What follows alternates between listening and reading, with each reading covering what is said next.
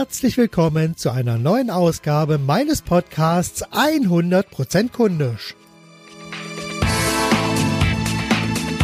100% kundisch ist die Kunst, Kunden auf allen möglichen Kanälen zu vermitteln, dass man sie mehr liebt als die eigenen Angebote, Produkte, Lösungen und Leistungen.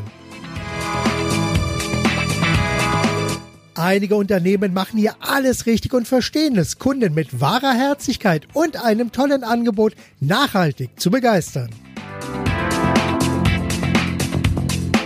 Doch in zu vielen Unternehmen sieht es bei dem Thema 100% kundisch finster aus. Hier besteht an vielen Stellen akuter Handlungsbedarf. Um die Lücken nach und nach zu schließen, spreche ich in meinem Podcast mit spannenden Menschen, die wirklich etwas zu sagen haben, einen eigenen Standpunkt vertreten und mit dem, was sie tun, einiges bewegen.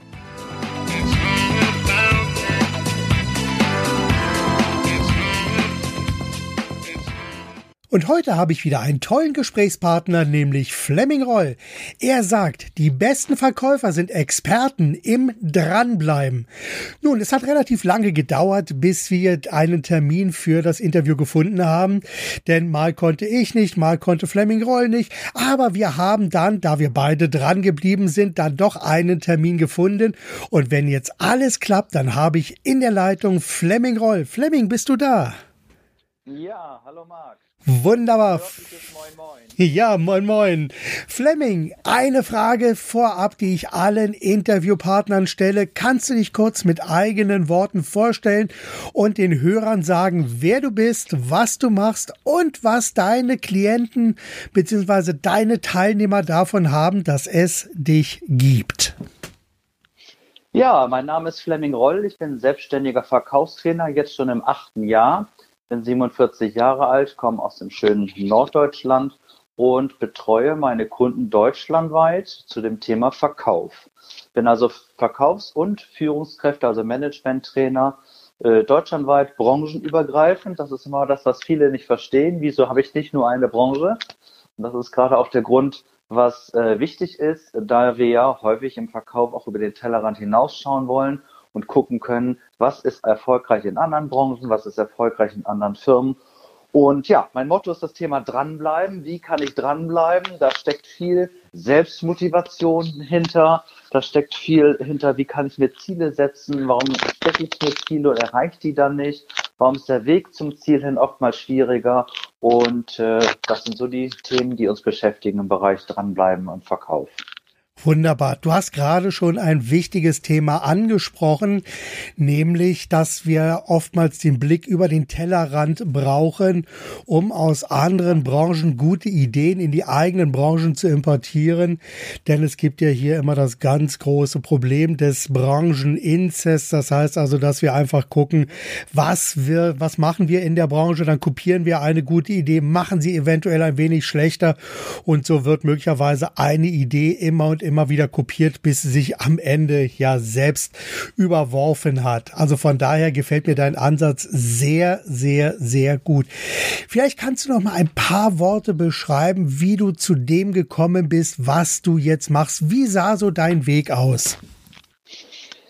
Ja, gelernt habe ich Bankkaufmann und habe lange studiert an der Bankakademie. Der eine oder andere kennt das, das sind betriebsinterne Schulungen und äh, war dann äh, in Hamburg bei einer großen Bank tätig, dort im Schwerpunkt Vermögensberatung, war spezialisiert auf geschlossene Fonds, habe also so wunderschöne Schiffsbeteiligungen und Flugzeugfonds und Immobilienfonds verkauft, mit der wir natürlich in der Finanzmarktkrise ziemlich reingerasselt sind und ich so ein bisschen den Glauben verloren habe an die Bankberatung, die wir gemacht haben. Ich war dann schon, glaube ich, im 10. oder 15. Jahr in der Vermögensberatung und habe mich dann mal gefragt, naja, ist es das, warum ich Bankkaufmann geworden bin? Weil wir waren natürlich dann der, die unattraktivste Berufskategorie überhaupt als Banker, wer sich an die Finanzmarktkrise noch erinnert. Und dann habe ich meine Berufswahl mal hinterfragt und habe mir dann einen Business Coach genommen und gesagt, Mensch, was können wir mal machen? Und dann stellte sich nach zwei Stunden schon raus, ich werde dann mal vor einer Gruppe stehen und er hat mir dann Hausaufgaben gegeben, äh, in, welcher, in welchem Bereich ich vor einer Gruppe stehe, Also äh, sind das eher die Hard Skills, dann will ich also weiter studieren und Berufsschullehrer werden. Oder sind es die Soft Skills, das, was ich jetzt mache, das heißt, die Themen äh, Techniken im Verkauf weiterzuentwickeln. So, und das, äh, nun stand ich da mit dem Problem, wie machst du das jetzt? Ich meine, von, von einer, einer Bank, äh, der Job war ja damals sehr sicher, dann in die Selbstständigkeit zu gehen, das äh, war ein großer Schritt. Aber ähm, habe mich dann weiterentwickelt, zum Trainer ausbilden lassen und habe schnell festgestellt, dass wir im Bankenbereich in den Beratungen viel falsch gemacht haben. Und dann bin ich mit dem Motto angetreten, das willst du jetzt verändern und verbessern. Ja, wunderbar. Du hast ja so die, die Finanzkrise so als äh, Zeitraum deiner Veränderung gerade äh, in den Raum gestellt. Gab es da noch einen ganz bestimmten Aha-Moment, wo du gesagt hast, Mensch, das ist genau der Punkt, der für mich alles verändert hat? Ja, das war im Rahmen dieser Finanzmarktkrise. Es gab Zeiten, wo ich mehr vor Gericht saß und als Zeuge ausgesagt habe, weil die Kunden die Banken verklagt haben, als dass ich eigentliche Kundengespräche geführt habe. Und das ist natürlich schon ein Aha-Effekt, wo ich sage, das will ich eigentlich nicht. Ne, das ist nicht deswegen, wes weswegen ich diesen Beruf gewählt habe. Und ich stellte zu dem gleichen Zeitpunkt fest, dass die ähm, ähm, die Produktauswahl, die man uns an die Hand gegeben hat zum Verkaufen, sich 0,0 verändert hat. Das heißt, es ging einfach so weiter. Ich gesagt, es kann ja nicht sein, dass wir auf der einen Seite vor Gericht sind und ähm, als Zeugen aussagen, dass das, was wir verkauft haben, schlecht ist und die Kunden Verluste haben. Erstmal war das gar nicht mein Anspruch. Und zum anderen äh, wurde die Produktauswahl überhaupt gar nicht verändert. Der Titel wurde geändert, der Inhalt war der gleiche. Und da habe ich gesagt, nee, das ist nicht das, was ich will ich habe quasi den Glauben an meinen Beruf verloren. Ähm, und das ist, denke ich mal, ein sehr mutiger Schritt, auch zu sagen, ich äh, überprüfe das nochmal neu und guck mal, was ich erreichen will. Da habe ich ganz, ganz lange ja, mit dem Coach überlegt, ähm, was soll denn mal, ja, was ist so meine Berufung, ja, auch um den Begriff mal aufzunehmen, ähm, was will ich denn mal erreichen? Ja. Also richtig, richtiger Aha-Effekt nicht. Das hat sich über, die, über, über ein Jahr bestimmt hingezogen, aber das war so ungefähr der Punkt. Okay. Also es war ein Aha-Effekt, der sich entwickelt hat. Ja, okay. Ja. Jetzt hast du ja ein Schlagwort, nämlich dranbleiben. Mit welchem ja. Bild würdest du dieses Schlagwort am besten beschreiben in Bezug auf deine Seminare, Trainings, auf die Begleitung deiner Klienten? Mit welchem Bild? Du willst wirklich nur ein Bild haben? Ja, versuch's einfach mal mit einem Bild zu beschreiben. Mit einem Bild. Ja, es gibt ja den berühmten Spruch, mach es wie die Briefmarke und hefte dich an den Brief, solange bis du beim Empfänger angekommen bist.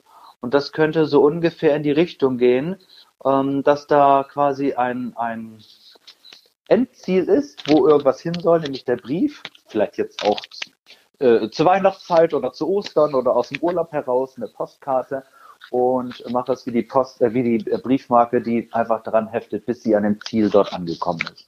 Hm, okay. Ja, wunderbar. Äh, wo siehst du in deutschen Unternehmen heute den größten Handlungsbedarf?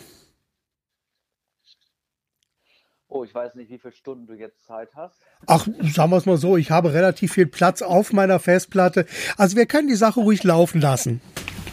okay. Also ich sehe die, die größte Stellschraube oder die größte Herausforderung bei deutschen Unternehmen in der Führungskraft. Mhm.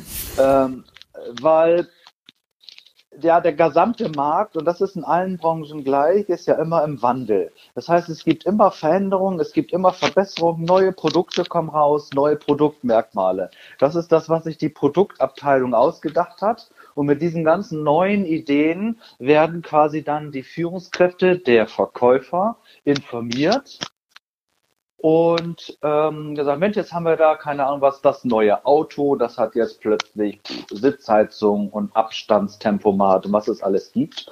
Und ähm, mir ist das in diesem Bereich häufig zu rational. Das heißt, die, ähm, die Herausforderung ist, dass die Information aus dem Management und aus dem Produktabteilung zu rational ist und der Verkäufer es ja emotionalisieren muss, weil wir sind alles Menschen Menschen mit Gefühlen und der Kunde kauft ja dann auch bei dem Verkäufer, weil er Mensch ist und nicht, weil er da ein Produkt hat. Das heißt, ne, ähm, wir sagen zwar Firmen, machen die Geschäfte, aber Menschen und Personen wickeln sie ja ab. Und da geht es dann um Gefühle. Und deswegen spanne ich jetzt mal den Bogen zur Führungskraft. Das kriegen die meisten Führungskräfte nicht hin, diese rationalen Punkte dann für ihre Mitarbeiter zu emotionalisieren. Dann kommen sie dann raus, ja, wir haben neue Produkte, das hat jetzt eine Sitzheizung und eine Anhängerkupplung und keine Ahnung was. Mhm. Und dann gehen die Verkäufer damit raus und sagen, ja, wir haben da jetzt eine Anhängerkupplung. Und der Kunde sagt, ja, wofür? Ja, genau, was soll ich damit? Und da, und, und entweder müssen sich die Verkäufer die Arbeit machen, die haben aber meistens gar nicht die Zeit. Mhm. Ähm, weil dann könnte man eher sagen, man emotionalisiert das von Management aus, von der Führungskraft. Und da denke ich, ist die größte Baustelle, zu sagen, ähm, wie können wir dort Emotionen mit reinbringen, wie können wir da Gefühle mit reinbringen. Ja. Ähm, ja. Idealerweise sollte ja genau dieser Punkt eigentlich auch schon bei der Produktentwicklung mit einfließen, denn hier ja. geht es ja darum, also da kann ich jetzt aus meiner Warte als Texter, der nun auch Klienten ein bisschen bei der Produktentwicklung mit berät. Und da ist das also ganz, ganz wichtig, dass dieser Punkt schon bei der Entwicklung von Angeboten, Produkten, Lösungen und Leistungen mit einfließt, um hier einfach zu schauen, wo brennt denn bei meinem Kunden die Hütte möchte, sodass er eine Lösung braucht, um ein Problem zu lösen oder ein drängendes Bedürfnis zu befriedigen. Und wenn das dann auf dem Weg zum Vertriebsmanager beziehungsweise bis zum Vertrieb und dann weiter bis zum Kunden sich immer weiter abschleift und dann auch nicht mehr weitergetragen wird, dann bleibt am Ende genau das, was du ja beschrieben hast, dass wir hier nur irgendwelche Zahlen, Daten, Fakten haben, die für den Kunden vollkommen abstrakt sind, wo er also nichts mit anfangen kann, wo er keine Verbindung mehr zu dem eigentlichen Angebot hat und sagt, okay, klingt nett, brauche ich aber nicht. Habe ich das so gut zusammengefasst? Genau, dann, und dann, ähm, dann hat nämlich der äh, äh, Verkäufer das Problem. Und wenn ich jetzt gefragt werde, wenn ich jetzt in Teams so reingehe bei neuen Firmen und sage, Mensch, was interessiert euch? Dann sagen nämlich immer alle Einwandbehandlung. Ja, ähm, und für mich ist das immer der zweite oder dritte Schritt. Anstatt zu sagen, wenn du vorher gar nicht den Nutzen kommuniziert hast, was es dem Kunden bringt, jetzt, weiß ich was, eine Anhängerkupplung zu nehmen, ähm, dann brauche ich auch nicht über, äh, über Einwandbehandlung sprechen. Ja, das muss ich ja vorher alles, muss ich ja vorher alles ähm, wissen. Also das Thema Nutzenargumentation ist mir sehr wichtig. Naja, und äh, weswegen ich die, äh, weswegen ich die Führungskraft da zitiere, ist, ist die Frage, ob sich jetzt jeder Verkäufer, manche Firmen haben ja auch richtig viele Außendienstler deutschlandweit, jeder Verkäufer hinsetzen sollte und sich Gedanken machen sollte, wie kann ich da Emotionen reinbringen, oder ob man sagt, wir nehmen es in die Zentrale mit rein, weil dann wissen wir auch, wie unsere Verkäufer unsere Produkte nach draußen hin präsentieren und verkaufen und darstellen, ähm, dass quasi auch die, das Unternehmen sicher ist, dass die Herangehensweise einheitlich oder gleich ist damit, weil das erlebe ich immer wieder, wenn ich dann auch Mystery Shopping mache, ähm, dass drei Verkäufer vier unterschiedliche Wege haben. Und der eine macht das per Telefon, der andere macht das per Besuch und keine Ahnung was. Ähm, und eine einheitliche Vorgehensweise gibt es da ganz häufig nicht. Mhm. Das könnte man dadurch dann halt verändern. Auf jeden Fall. Auf jeden Fall. Wie holst du den Vertriebsmanager jetzt im, ins Boot? Wie kann ich mir jetzt deine Vorgehensweise, deinen Prozess hier vorstellen? Äh, du meinst jetzt den, den Vertriebsmanager, also den, den Leiter, Leitung Vertrieb. Genau, wie kann er dann sozusagen, er bekommt also vom Produktmanagement das neue Produkt auf den Schreibtisch gestellt, sagt, das muss verkauft werden, hau rein, mach. Ja. Und ja. an welcher Stelle setzt du jetzt an und was machst du dann Schritt für Schritt? Ja, wir, wir erarbeiten ähm, die Nutzenargumentation für das Produkt. Entweder das sind ja verschiedene Möglichkeiten. Entweder gehst du hin, dass du die Nutzenargumentation erarbeitest für das Alleinstellungsmerkmal ähm, der Firma, äh, ne, des Unternehmens an sich, oder halt das Alleinstellungsmerkmal für das einzelne Produktmerkmal. Weiß ich was, äh, äh, goldene Anhängerkupplung. So, und das äh, wird dann wird dann halt herausgearbeitet und dann gucken wir erstmal, welche Vorteile hat denn, wenn es nicht nur eine Anhängerkupplung ist, sondern noch eine goldene Anhängerkupplung. Weil was viele nicht verstehen, ist, dass das, was sie verkaufen, dass ich das überall bekommen kann. Richtige Alleinstellungsmerkmale gibt es quasi fast gar nicht mehr. und das hat sich, das hat sich in den letzten 20 Jahren erheblich verändert, weil heute kann ich überall alles kaufen und billiger sowieso. Und, ähm, und dann, genau, und dann muss ich halt, muss ich halt stärker in der Argumentation sein. Was bringt es denn dem Kunden, dort jetzt ähm, dieses Produkt oder diese Produktmerkmale auch zu kaufen? So, und das, also nehme ich erstmal das Merkmal, das ist ja meistens rational. Und dann gucke ich ähm, mit den Verkäufern zusammen oder mit den Führungskräften oder mit dem Unternehmen, welche Vorteile hat es? Ich bilde erstmal Vorteile dabei heraus ähm, dass äh, ein Kunde diese Produktmerkmale kauft. Und da ist es auch so ein bisschen der Unterschied zu anderen Verkaufstrainern. Äh, wenn ich mir das angucke, gibt es ja relativ viele am Markt, die schmeißen Vorteil, Nutzen in einen Topf. Und das mache ich zum Beispiel, ja, das mache ich zum Beispiel nicht, genau. Du sagst zum Beispiel schwere Fehler, daran merke ich, wir haben, wir haben eine Meinung, aber viele sagen das einfach Vorteil, Nutzen ist ein, ein Topf.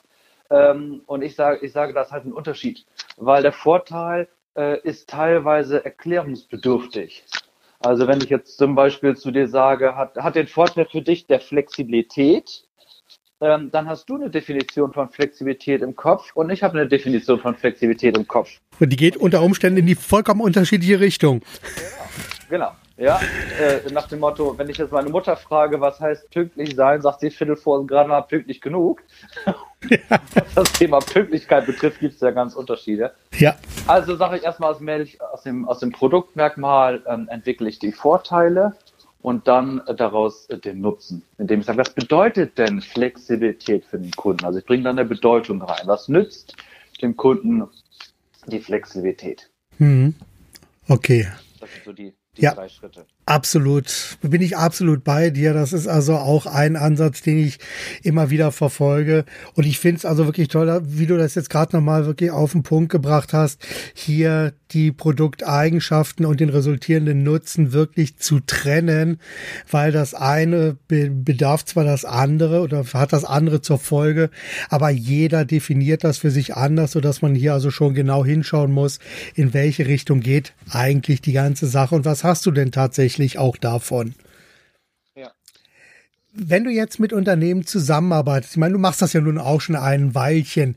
Was schätzt du ja. besonders an deutschen Unternehmen bzw. deutschen Unternehmern und wo schüttelst du ab und zu mal fassungslos den Kopf und sagst, das kann doch nicht sein?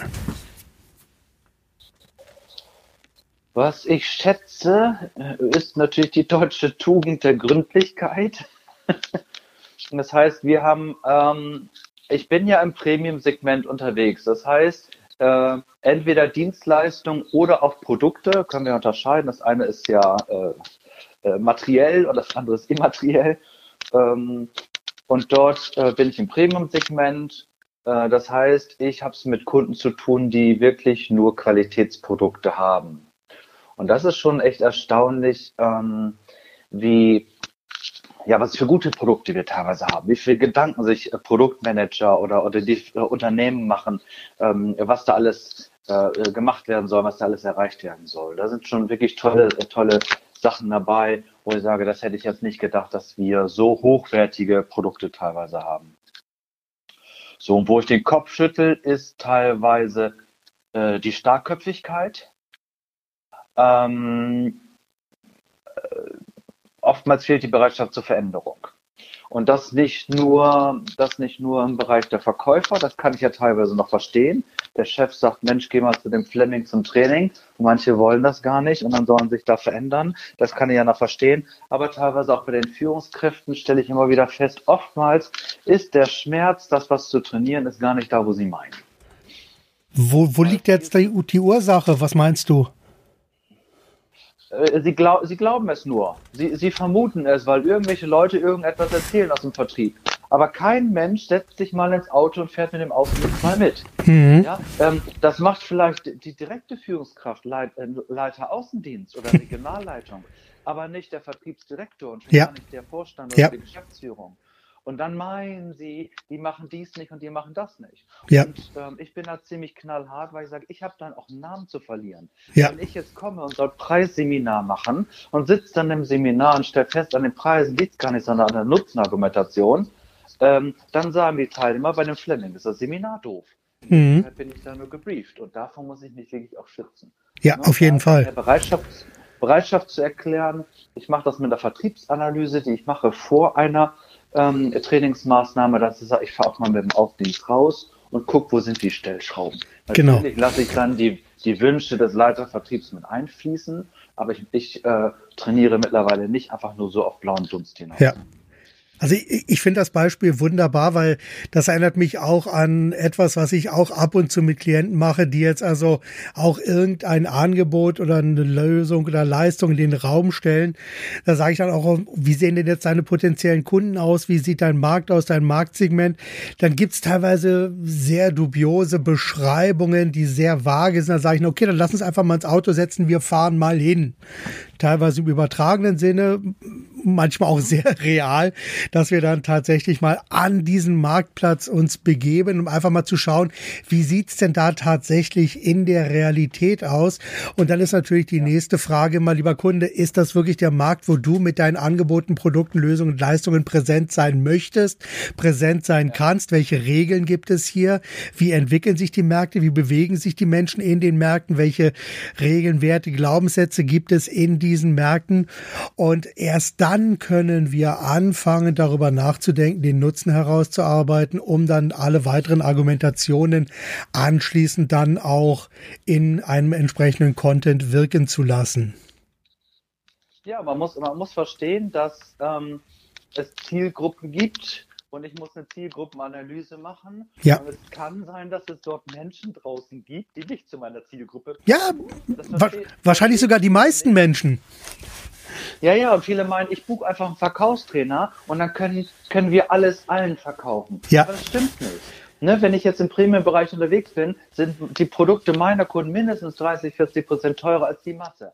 Und das, ja. das, das, das, kauft, das kauft nicht jeder. Ja. So, das ist auch, auch gut so, weil dafür kann sich vom Wettbewerb unterscheiden. Ja, absolut. Billig kann ja jeder. absolut. Ja jeder, aber quali qualitativ hochwertig und gut, das kann nicht jeder. Und dann einfach sich zu unterscheiden, ähm, zu sagen, ich, ich setze da ein bisschen anders an und wähle einfach einen anderen Weg. Ne? Ja.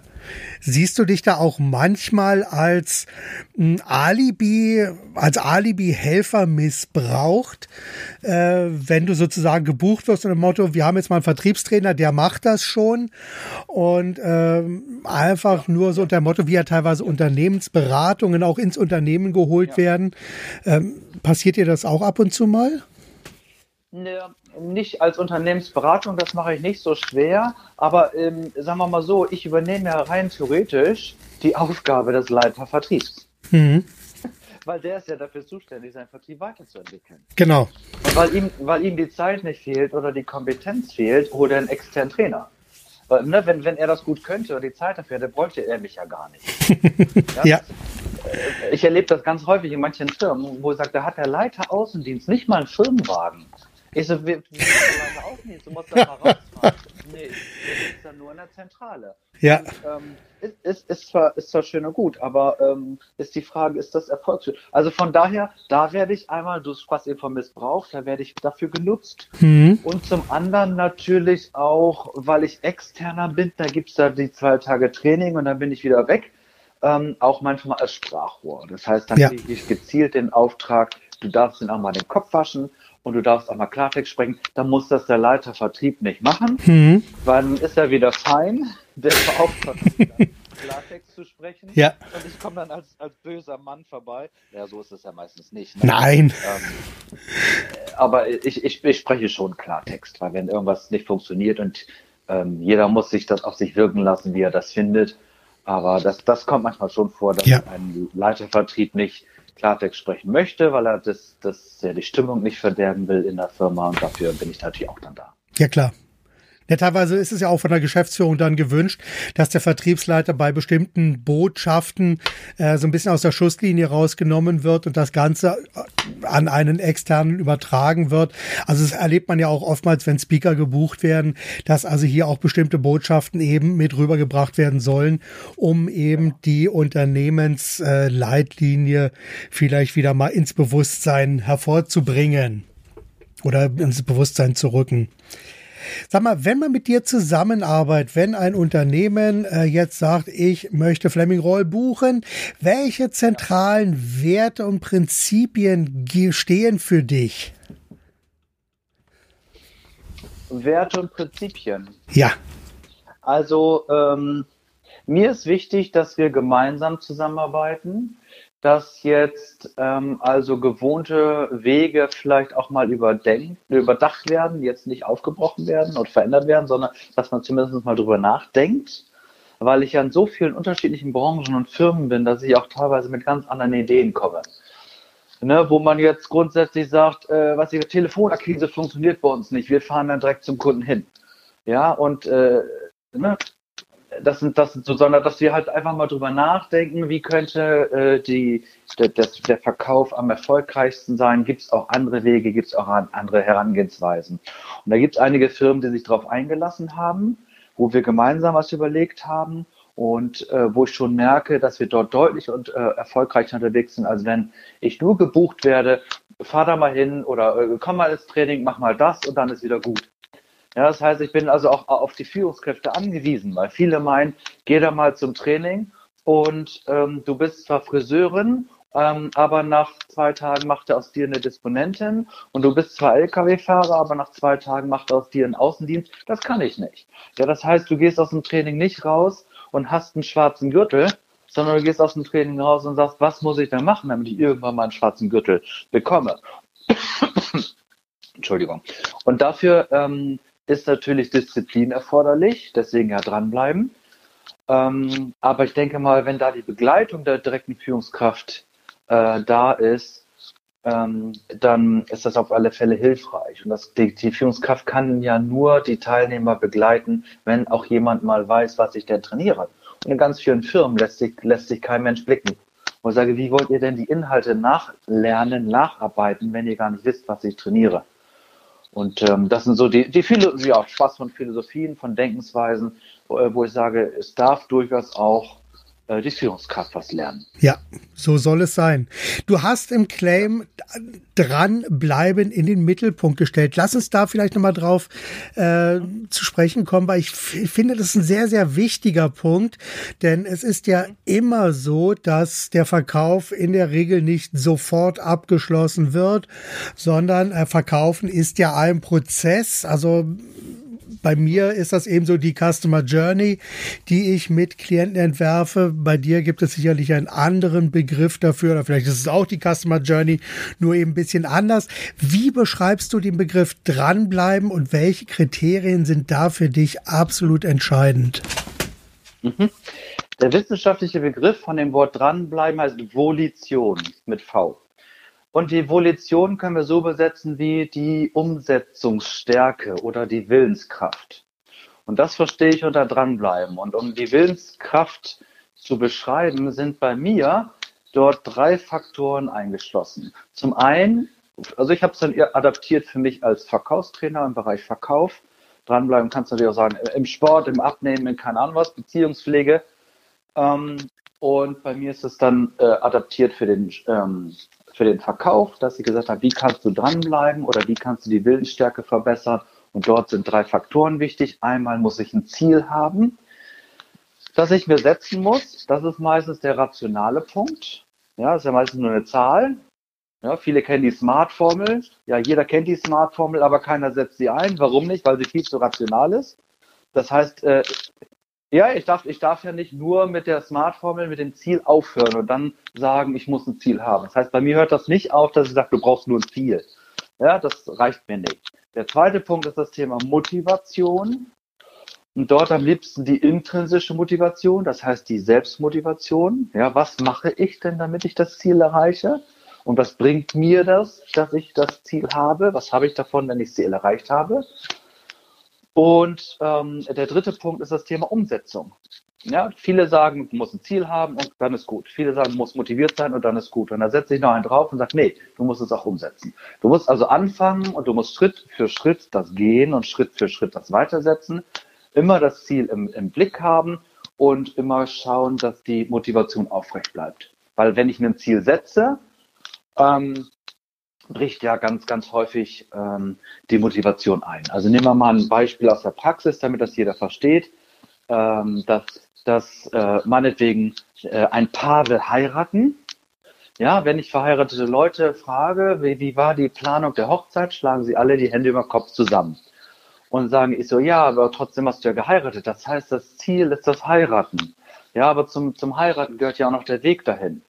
Dass du dann auch planst, diese Heirat. Dann darf die Tante Uschi nicht neben der Tante Ursel sitzen, äh, und äh, du willst äh, das haben und du willst äh, rosa Kleidchen für die Blumenmädchen haben. Das heißt, die Hochzeit zu planen ist ja eine Katastrophe. Musst du da ran? Nein. trotzdem, trotzdem, trotzdem plant aber äh, jeder eine Hochzeit und sagen, das ist das Tollste. Warum plant man? Und da sind wir wieder bei der, bei der Emotionalisierung, weil jeder sieht sich da, das ist der wichtigste Tag im Leben, äh, die Braut im weißen Kleid mit Krönchen auf, der Mann im Smoking und die sind im Mittelpunkt. Und äh, das heißt, für das Ziel, äh, der Weg kann durchaus holperig sein, aber ähm, der, den holprigen Weg gehe ich nur, wenn das Ziel so, so viel besser und toller und stärker ist, dass ich sage, es lohnt sich, diesen Weg auch zu gehen. Und das muss ich halt übertragen in den Verkauf. Ja. Wunderbar. Das ist eine wirklich tolle Beschreibung. Und ich lasse es jetzt einfach mal so stehen und wirken, weil es einfach ja. perfekt passt. Lass uns jetzt mal so ein paar schnelle Fragen und Antworten in den Raum stellen und dann schauen wir mal, wie sich das Ganze einfach weiterentwickelt. Okay, bist du bereit? Mhm. Gut. Was macht dir bei deiner Arbeit besonders Spaß? Hm, ja, ich stelle immer wieder fest, ich kann das einfach, was ich mache. Ja. Und ich finde es am meisten Spaß macht mir, wenn sich die Teilnehmer auf das einlassen, was ich vorhabe. Ja. Ja, wenn, wenn wir also eine Veränderung auch erzeugen und eine Veränderung erwirken und ich das Feedback bekomme, Mensch, das funktioniert ja wirklich in der Praxis. Weil das ist immer Theorie ist Theorie und draußen fängt dann die Praxis an und dann zu sagen, das funktioniert ja wirklich. Das macht ja. mir am meisten Spaß und dort eine Veränderung bei den Verkäufern zu erzeugen. Wunderbar. Hast du so etwas wie ein Erfolgsmuster identifiziert und wenn ja, wie sieht das aus? Eine, ja, habe ich. Erfolgsmuster ist, dass ich äh, anders arbeite in den letzten drei Jahren als früher. Das heißt, bei mir gibt es ähm, Basic-Seminare, wo viel Theorie vermittelt wird, meistens Basics, wie Fragetechnik, äh, Akquise und solche Themen. Dann mache ich meistens einen Break, in dem ich einen Praxispart einführe, dass wir zwei Tage nur Praxis machen und gucken, wie können wir das anwenden. Und dann äh, lege ich eine Schippe drauf und sage, jetzt gucken wir uns die Verkäuferpersönlichkeiten an. Das heißt, da geht es um Themen wie Expertenstatus, wie kann der Verkäufer Experte werden. Das heißt, äh, er muss erstmal die Basics drauf haben, ja, muss die Einwände behandeln können, muss einen Nutzen argumentieren können. Das sind ja die, quasi die Basics. Das sind vier Trainingsstufen bei mir. Dann gibt es einen Praxispart, wo wir uns beweisen können, passt das alles? Wenn nicht, kann er ja normal in eine Basic-Stufe gehen. Und dann gucken wir uns die ähm, Verkäuferpersönlichkeiten an. Welche ja. Werte hat er? Ja. ja. ja. Perfekt. Okay, welche drei Bücher hast du zuletzt gelesen? Ich weiß, ich gebe zu, das ist gemein. Ja, das ist gemein. Ich bin auch überhaupt nicht vorbereitet. Einmal Menschenkenntnis von Frank Schelen. Mhm. Weil ich ja auch Insights-Trainer bin. Ja. Dieses drei, dieses vier Farbmodell. Und das ist natürlich interessant. Äh, dann von äh, Respekt von René Bourbonus. Mhm. So ein gelbes Buch, sehr, sehr spannend. Und ich stehe gerade vor meinem Bücherregal. Ja. Jon Christoph, äh, mich interessiert das Thema Marke und Human Brand. Wie bin ich also selbst Marke? Mhm. Dann gibt es ähm, ein Buch von Jon Christoph Berndt. Die stärkste Marke sind Sie selbst. Ja, schönes Buch. Kann ich auch nur empfehlen. Ja. Ja. Wunderbar. Hast du ein Lieblingszitat, entweder von dir selbst oder von jemand anderem? Ähm, dadum, dadum. Ein Lieblingszitat. Ich muss mal eben gucken, eine Sekunde.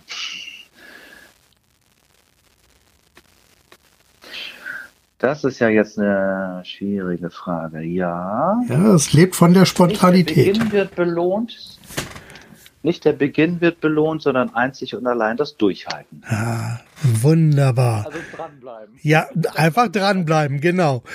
Okay, woran hängt beruflich dein Herz? Beruflich, also warum ich das mache, was ich mache, ähm, ich bin ein sehr freiheitsdenkender Mensch. Das heißt, im achten Jahr der Selbstständigkeit bin ich auch ein bisschen versaut, als Angestellter zu arbeiten, sondern ich bin freiheitsdenkend, ich will mir den Tag selbst einteilen. Ich ähm, nehme auch nur die Kunden, wo ich auf das Produkt und die Branche Lust habe. Es gibt gewisse Branchen, wo ich sage, da bin ich einfach nicht für geeignet. Mhm. Es muss ja auch zum Kunden passen, nicht nur der Kunde zu mir. Und da bin ich sehr freiheitsdenkend. Das heißt, ich gebe die Termine vor, ja. Ähm, gibt, gewisse, gibt gewisse Tage, wo ich wirklich ungern trainiere. Und ähm, also das Thema Freiheit. Lass mich raten, Sonne am Sonntag.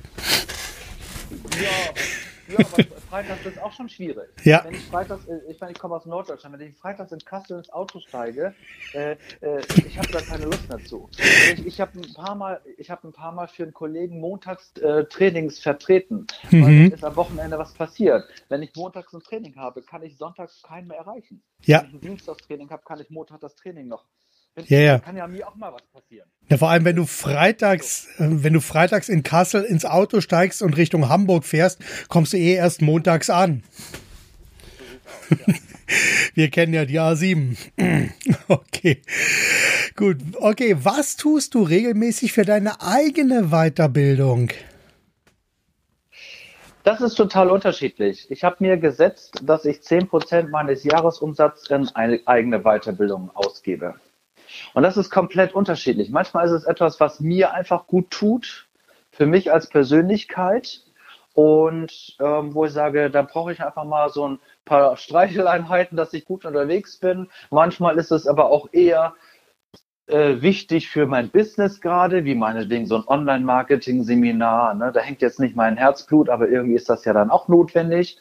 Ähm, und das mache, da mache ich komplett unterschiedlich bis hin zu Podcast hören, Bücher lesen. Ähm, aber ich besuche auch sehr, sehr gerne von Kollegen Seminare. Ja, wunderbar. Welche Podcasts hörst du denn? Wenn wir schon mal bei dem Thema sind. Ja, ich, ich bin, bin, bin Fan von Tobi Beck und von Christian Bischof. Mhm, okay. Und was, ja, das sind so die, Okay. Die, die, beiden Podcasts, die ich gerne höre. Wunderbar. Okay, aus welchem Fehler hast du am meisten gelernt?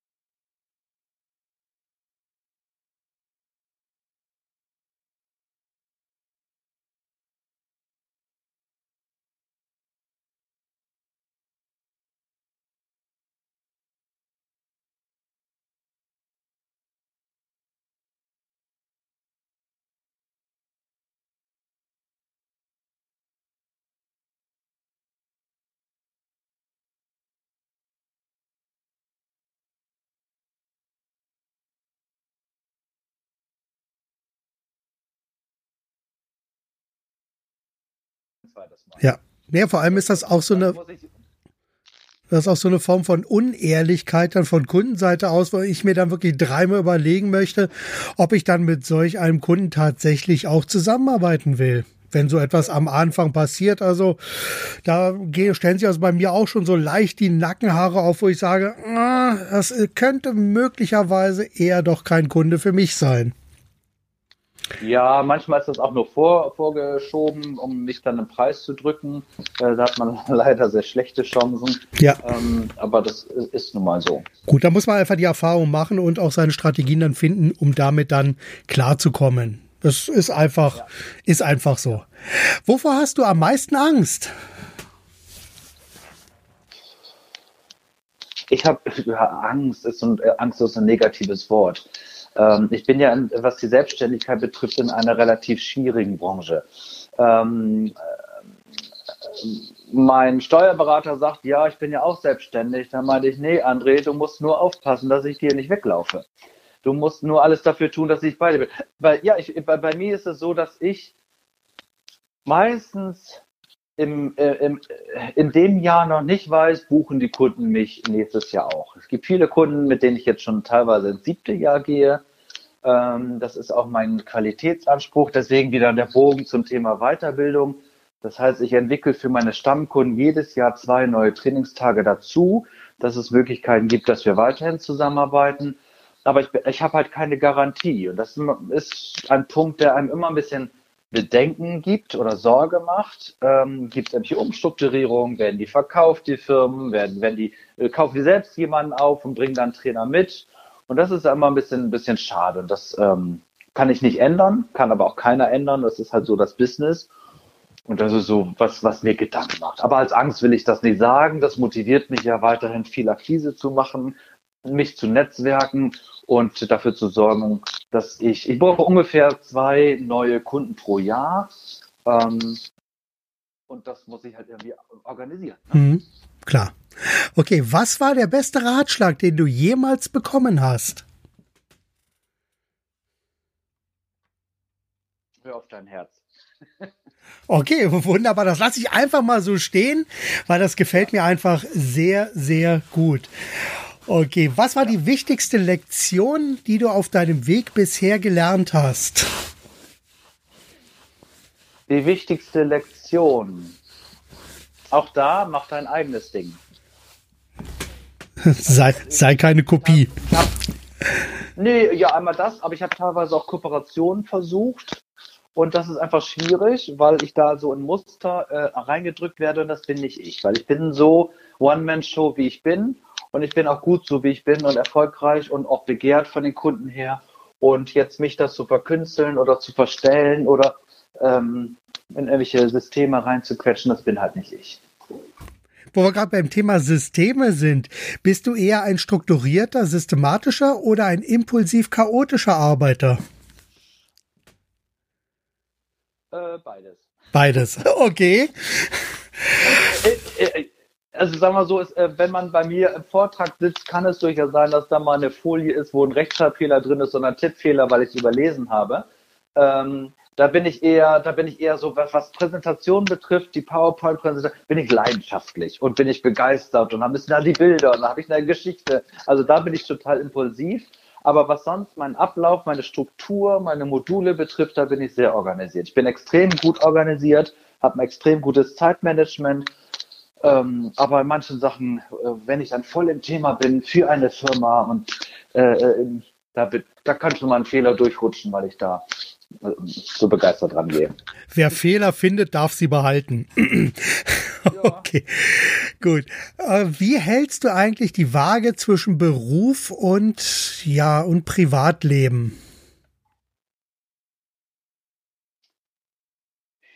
Weil gerade als One-Man-Show ist das ja immer ein bisschen schwierig. Ja, ich habe ja mein Büro hier im Haus bei mir mhm. und ähm, dadurch kann ich das ganz gut. Weil entweder bin ich da oder ich bin nicht da. So, ne? Dann, wenn die Tür zu ist, ist die Tür zu, dann arbeite ich auch. Und wenn die Tür offen ist, dann, dann bin ich da unterwegs. So, und ähm, also ich verbinde vieles. Ne? Wir haben zum, du hast ja vorhin auch gesagt, du hast auch einen Hund, wir haben ja auch einen Hund. Und mit dem, mit dem laufe ich mittags immer und alle sagen, wie schaffst du das, dass du mittags noch mit ihm läufst? Ja, und ich mache genau dann die Sachen, wofür der Raum in meinem Beruf vielleicht nicht ist. Ich denke über Gruppenübungen nach, dann hast du ein Feedback bekommen, was dir vielleicht nicht gefällt, dann überlegst du, wie kannst du es besser machen. Ich denke über Struktur und Konzepte nach bis hin, dass ich auch mit Kunden telefoniere mit dem Headset. Ja, das heißt, ich, für mich, ich kann halt im, im, im, im Wald, beim, beim Spazierengehen kann ich halt extrem gut denken, da bin ich sehr kreativ. Und dann lege leg ich diese kreativen Themen, was meinen Alltag betrifft, gezielt in meine Mittagspause. Und dann bin ich dann, bin ich da eine Stunde unterwegs. Exakt genauso mache ich das auch, weil wir haben ja direkt, ich wohne direkt am Mittellandkanal und da schnappe ich mir dann mittags immer meine Hunde, laufe dann einmal rauf, einmal runter. Und das ist für mich genau die Zeit, wo ich einfach über bestimmte Fragestellungen nachdenke, wo ich ein paar Ideen mir durch den Kopf gehen lasse und wo ich dann immer, wirklich immer nicht nur mit einem frischen Kopf nach Hause komme, sondern auch mit den passenden Ideen, Ansätzen und Lösungen, um hier einfach weiterzumachen. Also von daher habe ich also auch einen sehr ähnlichen Ablauf. Okay. Du, Fleming, lass uns mal jetzt langsam den Sack hier zumachen.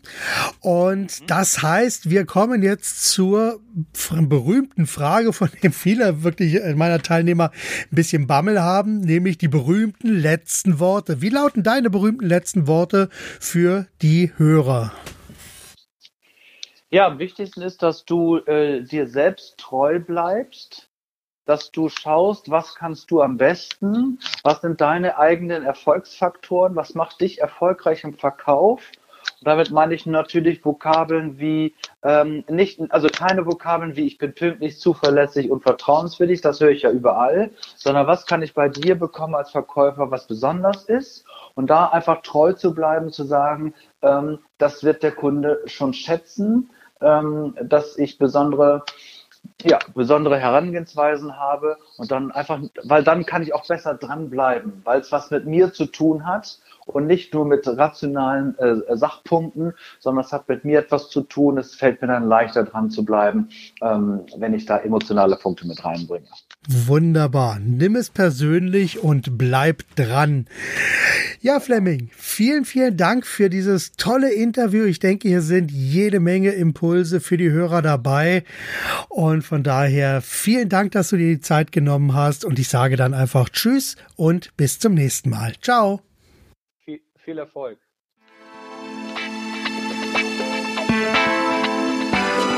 Das war's für heute.